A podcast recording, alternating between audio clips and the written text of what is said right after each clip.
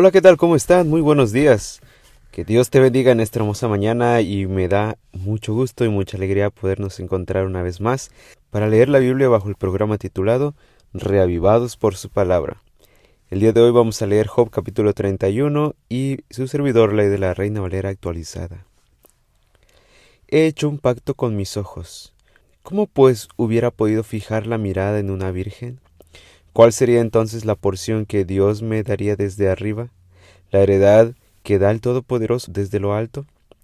¿Acaso no habrá desgracia para el maligno e infortunio para los que obran iniquidad?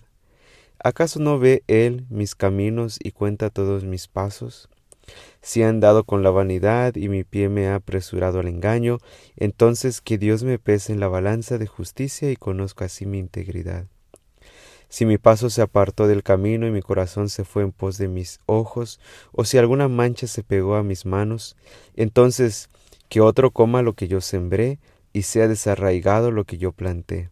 Si mi corazón ha sido seducido con respecto a una mujer, y si he acechado a la puerta de mi prójimo, entonces que muela para otro mi mujer, y sean otros los que se inclinen sobre ella, porque aquello sería una infamia y un delito digno de castigo. Sería un fuego que devoraría hasta la completa destrucción y desarraigaría toda mi producción. Si es menospreciado el derecho de mi siervo o de mi sierva cuando tuvieron litigio conmigo, ¿qué haré cuando Dios se levante? ¿O qué le responderé cuando me pida cuentas? El que me hizo en el vientre, ¿no lo hizo también a él? ¿No nos formó uno mismo en la matriz?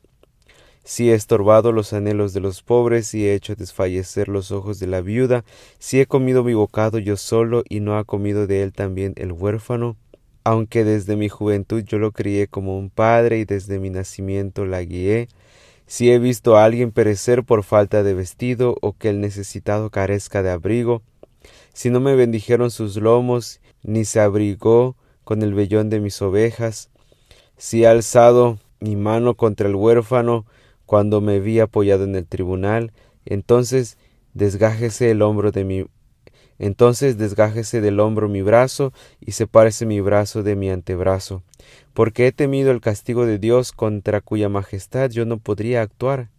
Si puse al oro como objeto de mi confianza y al oro fino dije, tú eres mi seguridad, si me ha alegrado porque era grande mi riqueza o porque mi mano haya logrado tanto, si he mirado al sol cuando resplandece y a la luna desplazándose en su esplendor, si en secreto fue seducido mi corazón y mi boca les envió un beso con la mano, esto también habría sido un delito digno de castigo, porque habría negado al Dios de lo alto.